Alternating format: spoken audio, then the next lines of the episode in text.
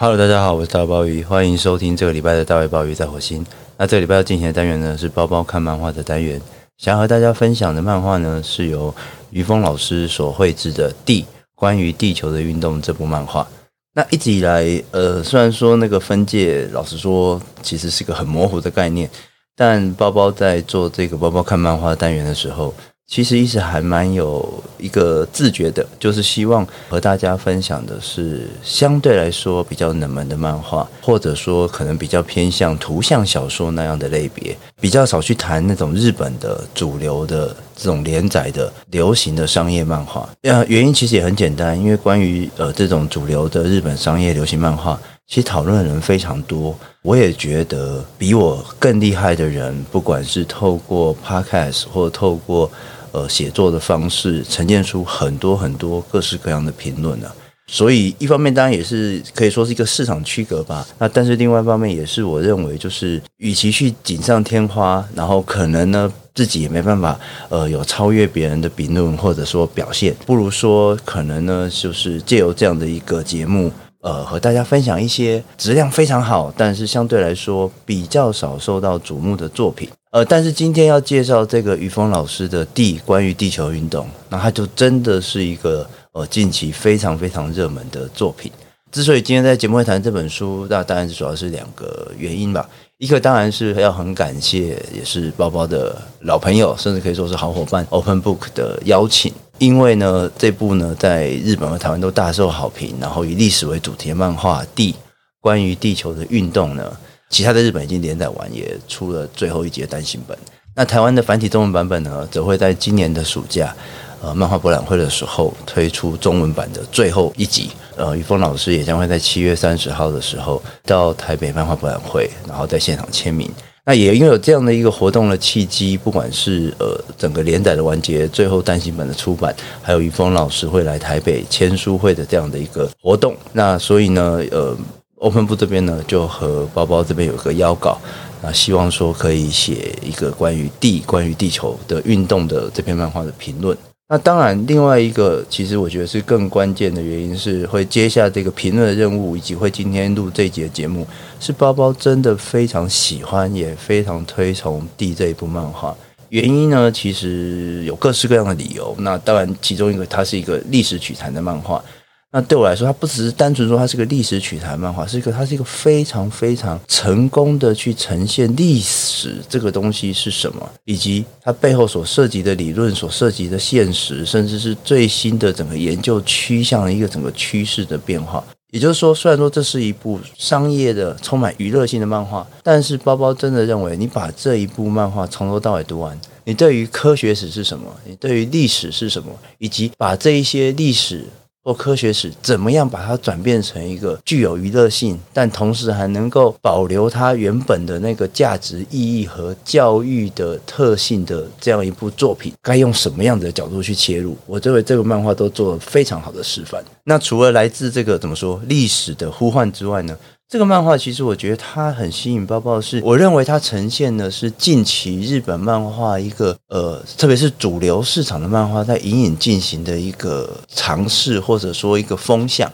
那这个具体的时间，呃，包包没办法做很明确的断定，但我觉得至少在。这五六年吧，可疫情之前到现在这一段时间，你可以看到日本的这些主流的商业漫画，渐渐的形成一种很大的趋向。那个改变的趋向，就是要对传统的既有的类型漫画的格套去做调整，去做挑战，甚至刻意的去瓦解，去重新的解构那一个类型漫画既有的叙述的传统。然后创造出一个全新的类型漫画的可能。当然，主流的或者说既有的那种类型漫画的叙述，它依旧非常的强韧，然后维持整个市场的运作。但是，我认为在这样的一个主流所构成的基石之上，你可以看到许许多多的漫画家已经不断的去挑战那一个类型漫画行之多年的格套。我认为这可能是近五六年以来商业漫画出版里面，我认为至少在日本一个很重要的趋势，也就是怎么样立足在类型漫画之上，去瓦解、去挑战既有的一些套路，然后创造出类型漫画新的可能和潜力。地关于地球的运动，可以说在这股浪潮中扮演了非常非常非常重要的角色。去除掉刚刚那一些感觉上比较宏大的理由或者说论述，这个漫画最吸引包包的是，它虽然是讨论了一个看起来非常严肃的话题，但它充满了各式各样阅读上面的刺激、乐趣或者是惊喜，是一个可以说近期来讲，我认为非常引人入胜的一个作品，很值得推荐给大家。那我相信，如果你曾经看过《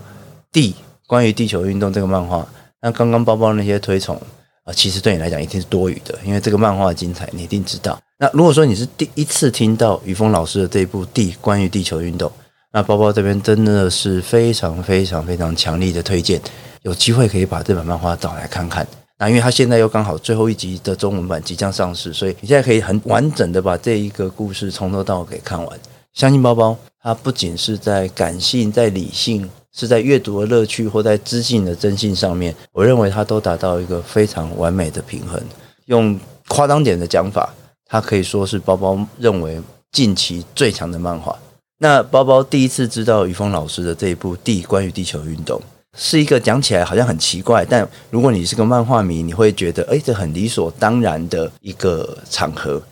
因为我相信许许多多死忠的漫画迷，大概早就知道一个这样关于漫画的管道了。那就是包包知道于峰老师这部作品是在日本的老牌综艺节目《阿妹特虎》上面所看到的。《阿妹特虎》这个节目呢，它的整个呃节目的构成是，它其实是一个谈话节目。它每一集的谈话内容呢，是由不同的搞笑艺人提案，然后这些提案呢，然后制作单位如果觉得有趣，就会把它作为主题，然后每一集就会以这些主题来进行谈话。那因为这个谈话性的综艺节目，它非常非常的历史久远了。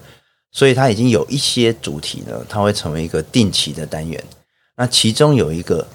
定期讨论和推荐漫画作品的单元，最喜欢漫画的搞笑艺人。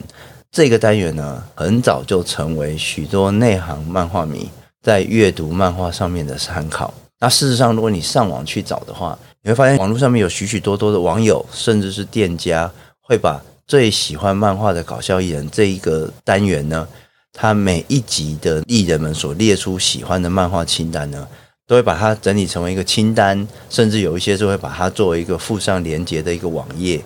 当做读者在消费上面的指南。当时在阿美特五上面看到推荐地这个漫画的搞笑艺人，在这边呃，如果你对日本搞笑界了解的话啊，接下来你会比较有感觉啊。如果你没有感觉的话也没关系，反正就听听看就好。就是在阿美特上面推荐这部地的漫画的搞笑艺人，是一位一向以品味著称的搞笑艺人，叫做小林剑道。那当小林一提起这一部作品的时候，哦，事实上那部作品在当时只推出了第一集而已。但他一说他最近最喜欢的作品是《地关于搞笑的运动》这部作品的时候，那当时因为他是谈话节目嘛，所以他其实除了小林健道以外，还会有其他呃，也是这种非常喜欢漫画的搞笑艺人会在现场。那其他的来宾呢，也是非常热爱漫画的莲佑的山内健司和麒麟的川岛明，当场马上就是一致的赞许，然后呼应说这部漫画真的非常精彩。那事实上，山内健司和川岛明呢，他们后来也在呃讲谈社的整个系统里面开了一个电视节目，叫做川岛山内的漫画沼泽。在这一个专门谈漫画的节目里面呢，他们有一集也就是来。谈论地这部作品，然后甚至呢还访问了作者于峰，因为这个我觉得其实如果你看日本综艺的话啊，接下来这个呢就更是呃废话当中的废话了，那就是刚刚所提到的阿妹透谷的这一集最喜欢漫画的搞笑艺人，或者是川岛山内的漫画的沼泽，在中国大陆那边的哔哩哔哩上面，呃，你都还可以找到字幕组的翻译，那这些影片目前也都还在，那有兴趣的朋友非常非常的推荐可以去看一下。那我相信，不管是在这个看的过程里面，对于呃他们所介绍的作品，甚至我觉得最重要的是，对于漫画怎么样进入日本一般人的生活当中，成为一般人生活里面非常重要一部分，我觉得会有一个非常明显的感受。因为当一部漫画能够登上像阿梅特伍这样一线的综艺节目，然后由当红的艺人这样去认真的讨论、去分析。其实就真的是说明了日本漫画早已走入了日本人生活的日常当中，成为通俗文化不可或缺的一个关键要素。那我相信这一点，如果你是时常接触日本媒体的人，你一定会对这点非常非常的有感触。因为就算是那种非常严肃的新闻节目哦，你三不五时的都会看到，在这一些新闻节目里面，会有专家或者是评论员去引用漫画人物或者说漫画的情节，当做对于新闻事件的说明。而且他们所引用的这一些漫画的人物、漫画的情节，并不是那种只有当下当红的连载，比如说像现在的什么《鬼灭之刃》啊、《电锯人》啊、《进击的巨人》这样而已。他们有时候甚至会使用可能是二十世纪七零年代、八零年代的著作。可当你看到他用一个这么古早之前的著作，但是现场的来宾，而且至少也可以预期，在荧幕之前的观众也可以去了解，正说明了漫画它已经成为了日本社会可以拿来共享或是作为沟通的某种象征的符号。那我认为这一点在我们进入。地关于地球运动讨论之前是非常重要的一个前提，因为地这部漫画它要能够成立，就是要有一个这么厚实的文化基础作为支撑，还有办法去育成出像地这样一部不受漫画那样娱乐属性的刻板印象所限制，带有非常强烈的论理或是论述色彩的商业漫画。为什么说它是一个？具有强烈论理或论述色彩的漫画，其实你看它整个剧情设定就知道了。地这部漫画它整个的背景是设定在十五世纪的欧洲，当时教会的正统宇宙观是以地球为中心的天动说，认定日月星辰都是绕着地球转动。一旦你去质疑这个说法，就是挑战了教会的权威，而一旦挑战了教会的权威，你就会被视为异端，然后给予严酷的惩罚，然后甚至如果情节比较严重的，甚至会处以死刑。而整个地这个漫画的故事，就是围绕着那些主张地动说、横跨数个世代的异端者们。这一些相信地动说的人们，他们经由对星空的观察，发现许多天动说无法解释的现象。所以他们重新透过科学的手段，不管是观测，不管是数学，推演出地球围绕着太阳运行的地动说，而发现并且相信地动说这件事情，很快的为他们带来了厄运。他们马上就面对了教会异端审问官的拷问和迫害。但面对这样的一个拷问和迫害的过程中，我们看到这一些相信地动说的异端者们。他们还是坚持着自己的发现，并努力的尝试将他们所发现的这样一个地动说的内容给流传下去。那这个漫画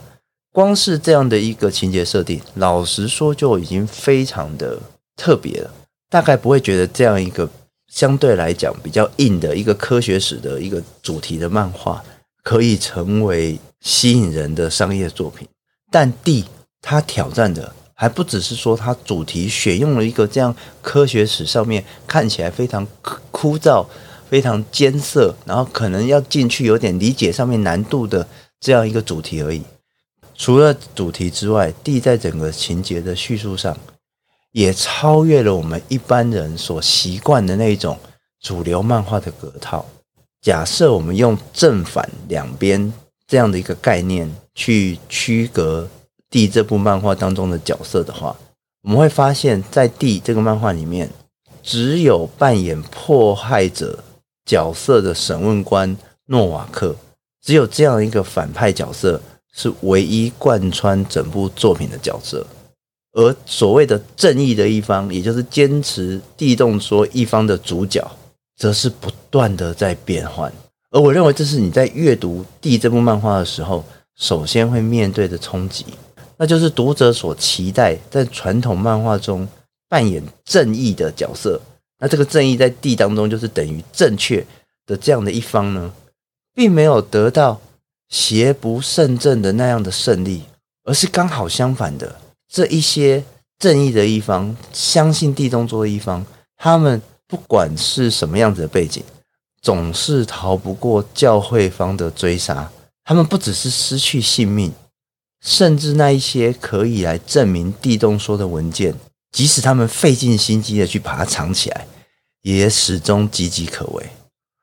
所以，整个地的漫画的阅读过程当中，我们会看到象征正义的这一方的主角，一位接着一位的倒下，然后地动说去传世的机会也看起来越来越加的渺茫。而这个正是地的精彩之处，至少在包包看来，那就是在那个类型叙述的典范里面，去反转或挑战日本漫画的主流叙事的方法。而这样的一个反转和挑战，不只是说哦利益名高，故意唱反调而已，同时还能够保有，甚至增加了读者在阅读漫画上面的乐趣。当我们去看《Deep》这部漫画的时候，我们会发现地其实没有一个固定的主人翁。然后当你仔细的去看，你会发现说，真正衔接这一套作品的主角，或许是那个抽象的地动说的概念。我们看着这样一个抽象的地动说的这个主角，看着他这样一个建立在科学实证基础下的完美宇宙，怎么样吸引？我们甚至可以用魅惑、蛊惑去形容不同身份、不同背景、不同世代的人们投入其中，为了地动说着迷，甚至不顾个人身家性命，只是为了传达这一份。真实及其所带来的感动，这样的一份感动，不只是单纯的科学的发现而已，而是包含在这样一个发现的过程当中，人可以经由自身的理性去理解宇宙的奥秘，或者就像书中其中一位主角曾经说的，这样一种可以透过自身理性去理解宇宙的美好的这样一个能力。或许也能称之为爱般的存在吧。所以，当如果假设我们从结果论的角度来看呢，书中这些地动说的支持者，最后也许都败给了教会所派出来迫害他们的这些拷问官、这些打手。但当我们在看到他们一个一个一个倒下的过程，甚至丧命的过程时，我相信没有任何一个人会感受到那种失败的挫折。这并不单纯是因为。哦，作为一个在当代的读者，我们回头去看历史，我们当然知道地动说最后会迎来胜利，不只是因为这样的后见之明而已，更是因为我们会发现这些漫画当中发现坚持相信地动说的人们，他们也许在肉体上面敌不过教会的迫害，但是他们在发现、相信、推广地动说过程当中所得到的知性的满足。那是肉体的折磨、肉体的迫害，甚至性命的消失，都无法夺去的，在知性上面的满足和胜利。这样一个去除掉单一的主角这种传统的叙事，改以地用说这个概念当做主轴的方式，不只是说去挑战了既有类型叙述的格套而已。地，它也呈现出。科学史研究当前的风貌，借由这样一部漫画去挑战一般读者对于传统科学史的呃过时的或老旧的认识。所谓传统科学史的这种过时或老旧的认识，就是说一般人对于科学发展的印象，往往是一位又一位的天才这样子传承下来。那这些一位又一位的天才呢，凭借着他们那种不世出的聪明才智，然后靠他们个人的这样的智慧，将人类的知识边界往前推进。这样一种叙述不能说错，但是就像历史学者沙拉马扎在《想想历史》这本书里面所指出的，历史学界早就不再相信这样一种科学是由接连出现的。站在彼此肩膀上的天才们的史诗故事所构成，其中每一位都改进了前人的成就，这样老旧的叙事，这样的历史描述当然不能说错误的，可是它其实忽视了科学家和现实之间的互动，以及在这些耀眼的天才之外，整个科学社群里面其他成员的付出和贡献。那谈到这样一个科学史观点的转变。一九六二年，哈佛大学物理学家孔恩他所写的《科学革命的结构》这本书，可能是当中影响最为深远的著作。孔恩认为，科学革命的发生是因为原本主导人们对世界的认识，用孔恩的说法称为典范的常态科学。那这些典范的常态科学呢，他们其实在成平的时候。其实是进行的类似解谜的工作，也就是在那个典范之下，不断的去解各式各样的谜题。但是在这样平常的、常规化的这样解谜的研究过程当中，科学家们不断的发现严重的异常的事例，也就是原本的典范所没有办法可以解释的现象。这些无法在原本的世界观中得到解释的现象，一点一点的积累。就造成了原本的典范巨大的危机。要解决这样的危机，其实已经不能靠调整，不能靠修改，只能够创造出和旧有典范截然不同的全新的典范系统。而这样一种把旧有典范给推翻，然后创造出一个全新的典范系统，也就创造出了所谓的科学革命。所以在孔恩的书里面，他更关注的是社群，而不是个人。真正促成科学革命的不是单一的天才，而是同时代的众多科学家们如何一起去面对结构或典范变化所带来的考验。我们可以用最极端的方法来解释孔恩所提出来的科学革命的结构，也就是说，倘若天动说的自界观从来未曾被动摇。没有其他的研究者观察到无法解释的漏洞和错误，然后积累出巨大的危机，去撼动原本地动说那个根深蒂固的解释体系。那么，就算后来的哥白尼他有再惊人的发现，也无法真正带来一场革命。所以，我们可以说，以十五世纪为舞台的地，他试图所捕捉的，正是哥白尼在。一五四三年临终之际发表《天体运行论》这本书之前，一则又一则挑战旧世界观的危机，而这一些星星之火，在主客观各种条件下，也许在当时未能马上的聚集成一个燎原的大火，但也各自在旧的典范上面凿下了大小不一的孔洞。而这一些孔洞，一个接一个，一个接一个的串联起来，替未来的革命谱写下前导的序曲。蒂这部漫画，它虽然是虚构的，但比起许多所谓真实的传统伟人叙事的科学史认知，蒂或许反而更贴近真实科学运作的样貌。科学革命正如同所有的革命。从来就不是少数几位领导人去摇旗呐喊就能够成功的，而是无数不同阶层的人齐心合力，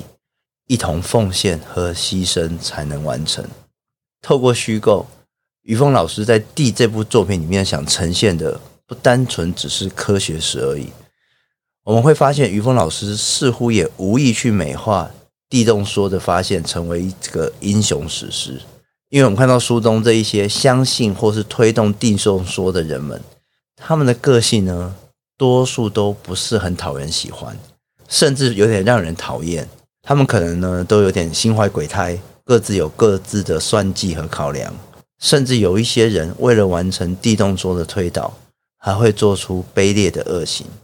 那究竟是什么原因，让这些像你我一般可以说庸俗的凡人，会在关键的时刻做出将一切献身于科学的崇高选择，这也许是地借由科学史这样的主题更深刻的关注，那就是什么是信念的本质？对于信念的坚持，替整个人类所带来的是提升，或是更多暴行的沉沦？在地的故事里面，我们有看到各式各样的信仰者。这些信仰者，他们的信念可能都不太一样。有人相信上帝，有人相信教会，也有人只相信理性，或者甚至有人单纯的就是崇拜金钱的力量。就算是刚刚我们所提到佣兵出身、听命行事的异端审问官诺瓦克，这样一个看似好像只是听命行事、拿钱办事的人，我们可以看到，随着故事的进展，到最后，他也把地动说及异端这样的一个命令，不只是一个命令而已，而是当成某种信念去看待。每个人都依据各自的信念做出不同的人生选择。然而，如果我们细细的去分析书中这些角色的选择，我们会发现，决定他们为善或为恶的，并不是他们各自所抱持的信念的高下或是好坏，而是他们能否对信念产生怀疑，进而去追问或者是改变。或者他们只将信念给绝对化，成为某一种不能挑战的、不能质疑的信仰。不管这个信仰的对象是宗教或是科学，然后以信仰之名去迫害其他的人，这才是决定书中每一个角色他们为善为恶选择的分水岭。贯彻自己的信念，同时又不断提出质疑，进而反省改进，甚至觅得或创造出新的信念。这样一个过程看似矛盾，但某种意义上，它又同时符合科学的变革以及整个人间的运作。在当前我们所身处的这个动不动就走上极端、到处都充满了煽动者、将人我绝对化、切分为二的疯狂年代里面，《地关于地球的运动》这样的一部作品。它不只是以虚构的故事带我们认知过去，更重要的，它也鼓励着人们用同时兼容相信和怀疑的态度去面对未来。一旦我们可以这样去同时保有相信和怀疑，创造出我们各自的信念，也许有一天，在不经意之间。你我就会像书中这些不会留下历史记录的平凡人一样，我们也可能在偶然的机运之下，让地球转动，创造出更美好的明日。我是大爱鲍鱼，